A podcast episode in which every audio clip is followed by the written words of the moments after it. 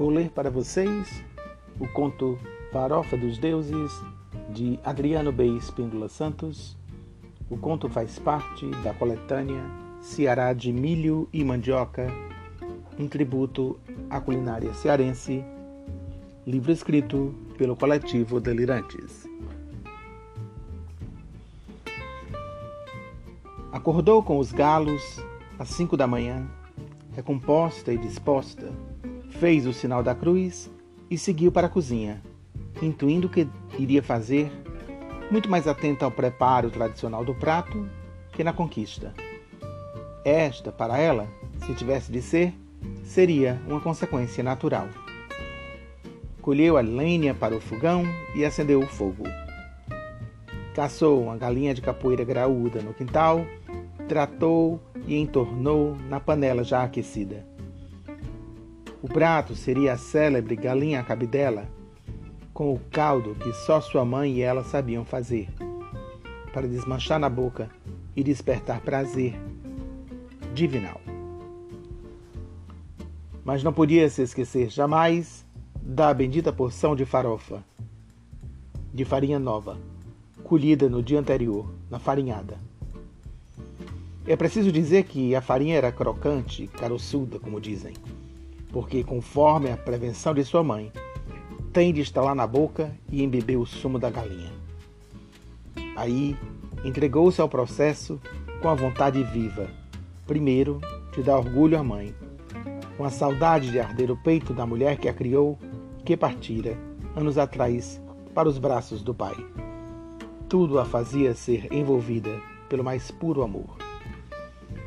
Às onze já estava a postos, com a roupa que separara para o festejo e que assentara muito bem à situação.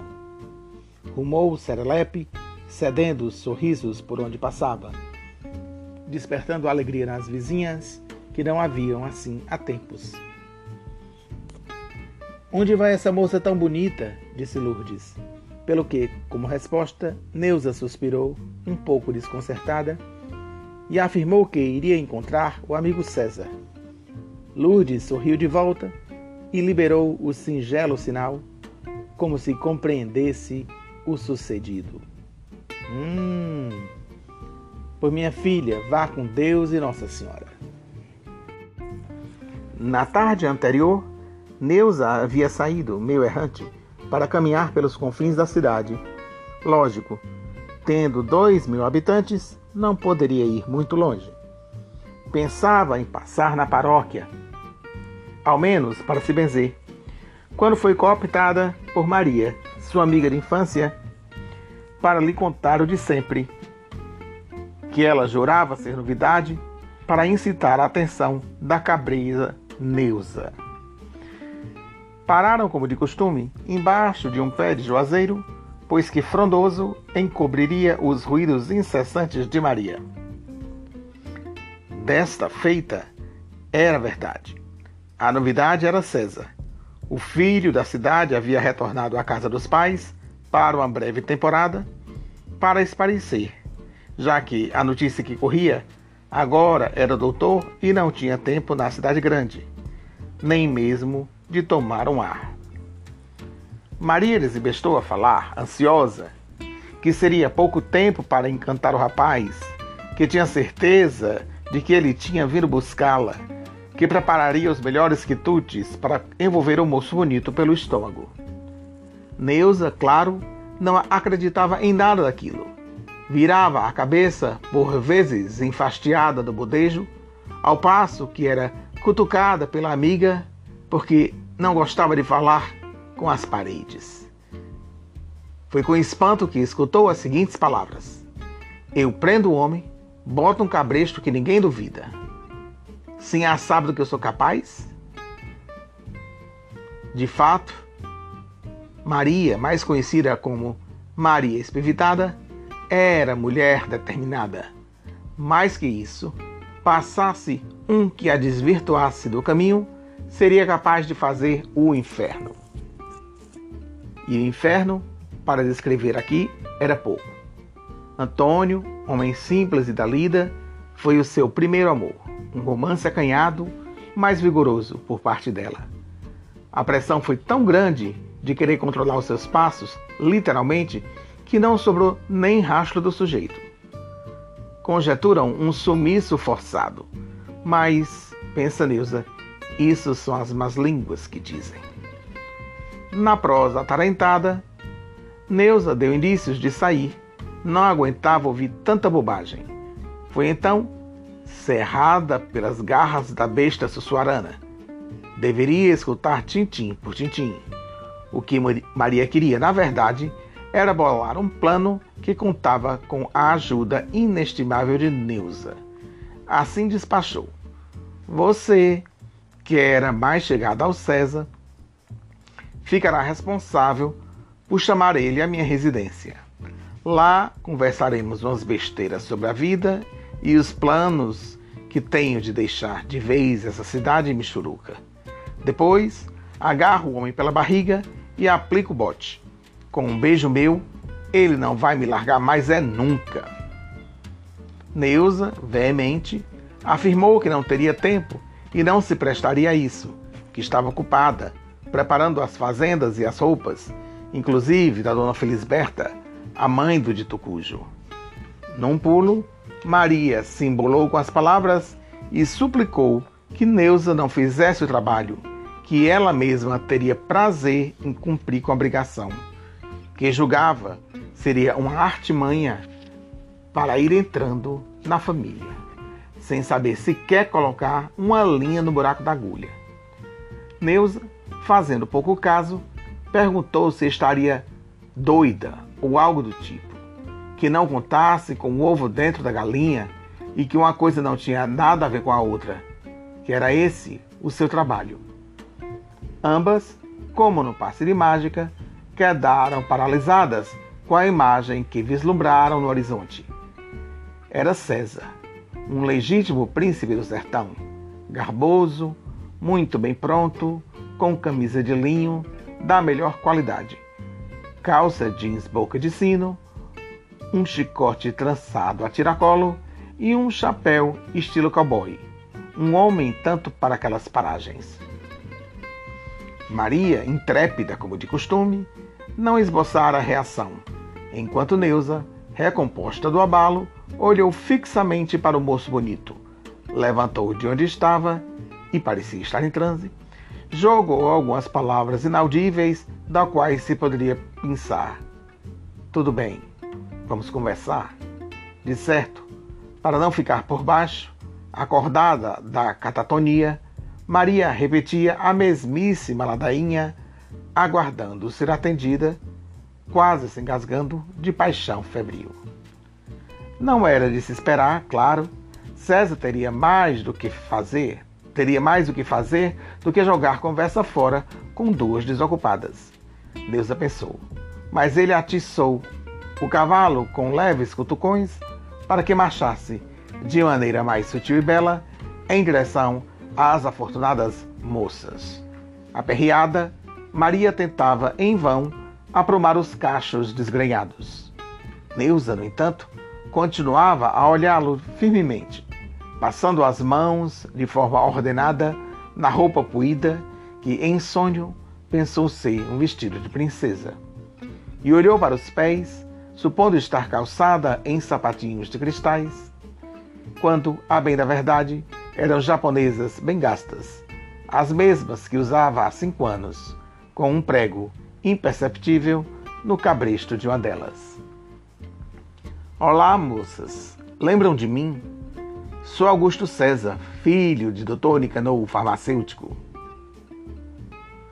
Assim como não, tratou Neuza, enleada pela beleza reluzente. O que fazes por aqui? Vim tirar uns dias de folga.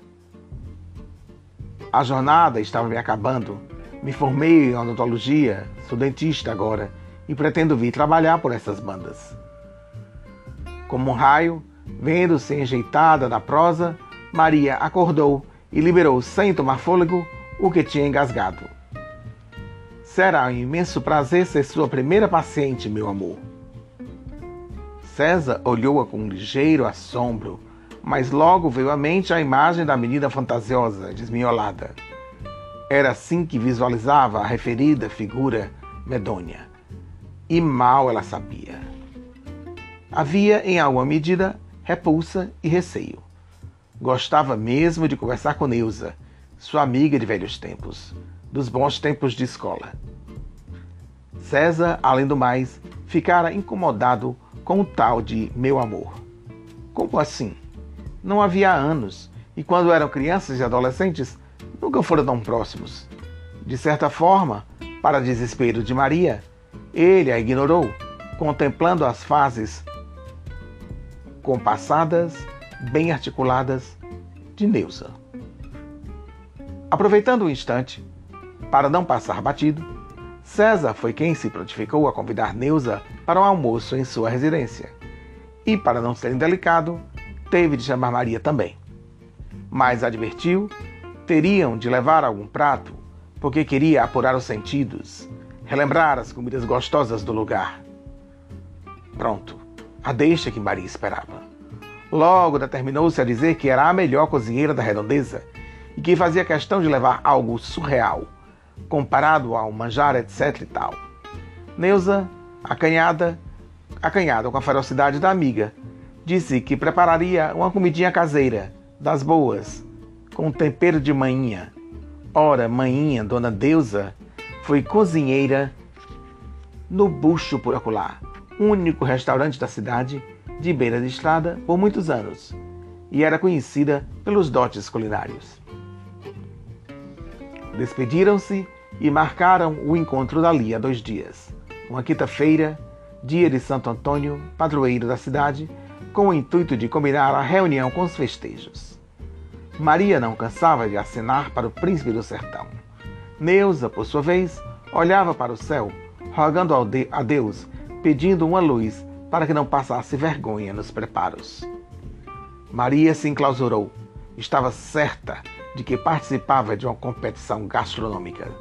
Neuza chegou a bater na porta de sua casa, querendo dividir os pensamentos, para que, inclusive, não fizessem pratos iguais.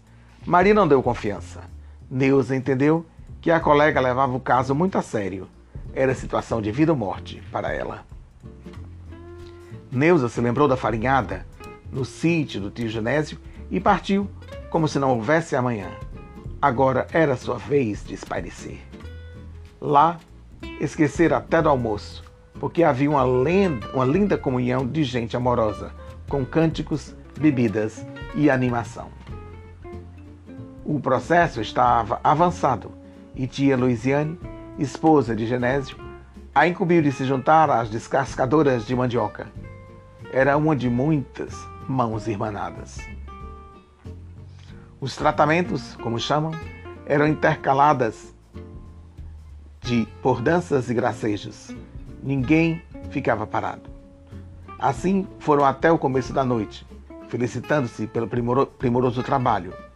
A farinha abundava, estava torrada e em ordem para o dia do padroeiro da cidade.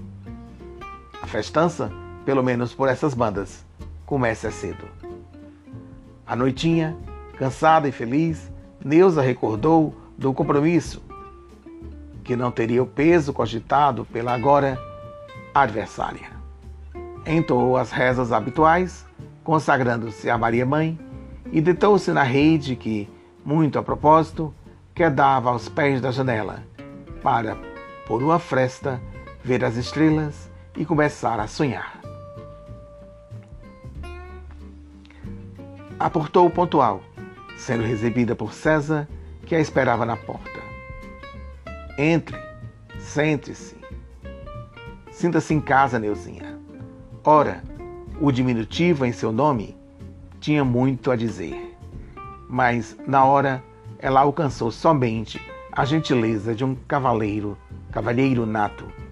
Ao atravessar a antessala enorme, avistou Maria e se tremeu toda, num calafrio um, um calafrio quis imobilizá-la, mas somente por um instante, pois que amparada pelo digníssimo homem, para deixá-la à vontade no poltrona da sala. Maria não a cumprimentou. Estava pronta para a disputa. Era nítido, até para César, que Maria demonstrava respeito e enfado com a chegada de Neuza.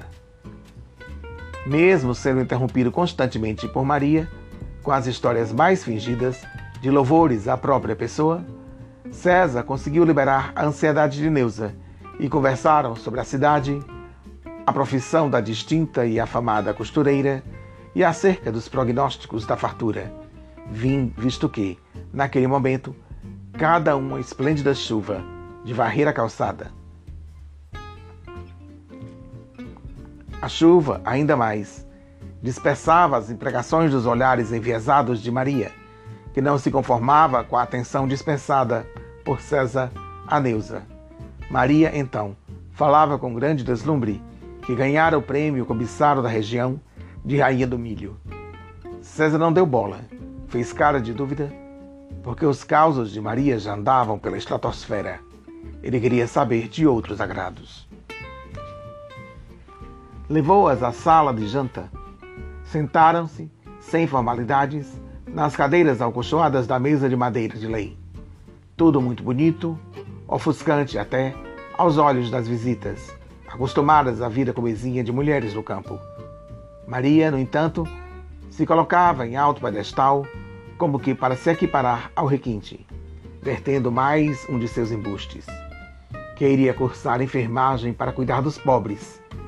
Era perceptível para os demais a inclinação para a mentira. Quando os pratos foram distribuídos à mesa, Maria fez questão de destrinchar o cuidado e o amor quanto à sua elaboração. Era carne de sol com macaxeira, nada mais simplório e comum por aquelas bandas. Neuza, cabisbaixa, ouviu de César que seu prato dava água na boca, e assim acreditou que seria bem-sucedida em seus desígnios.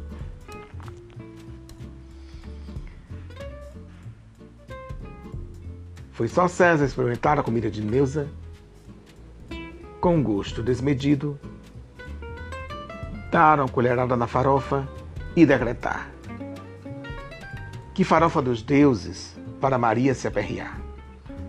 Levantou-se de seu assento, fez sugestão de ir embora, mas logo, não sendo mulher de deixar barato, pegou a tigela da farofa e derramou inteira na cabeça de Neuza, que, por conseguinte, vendo-se assustada e agredida, desandou a chorar. César, com um grito, mandou que Maria se retirasse imediatamente do recinto. Maria, ainda por cima, pegou o que tinha levado e jogou no chão. Pronto, não faço empenho. Nem queria mesmo. Vão comer os infernos. E saiu humilhada, devastada, prometendo se vingar dos dois. César acolheu Neuza em seus braços. Disse que não esperava tamanha calhordice da imunda da Maria. Pensava que depois de tantos anos havia se aprumado pediu desculpas a Neuza e continuou abraçando-a, até que o soluço e o choro cessaram. Logo mais, terminaram de comer lado a lado, e Neuza, aí, sentiu um calor diferente, como se César a quisesse aliviar de todos os males. E era exatamente isso. Convidou-a para irem juntos ao festejo. De lá, engataram o amor ingênuo, sincero. Não se desgrudaram mais na estada de César, que durou além do previsto. César se decidiu, acalmando o coração da amada. Vou trabalhar aqui, custe o que custar. Quero ficar com você, Neuzinha. Prometeu que os dias, dali em diante, seriam de luz, e Neuza, por seu turno, assegurou que todos os dias teriam a farofa dos deuses. E tanto até para meu bem se banhar, se quiser. E riram-se completos.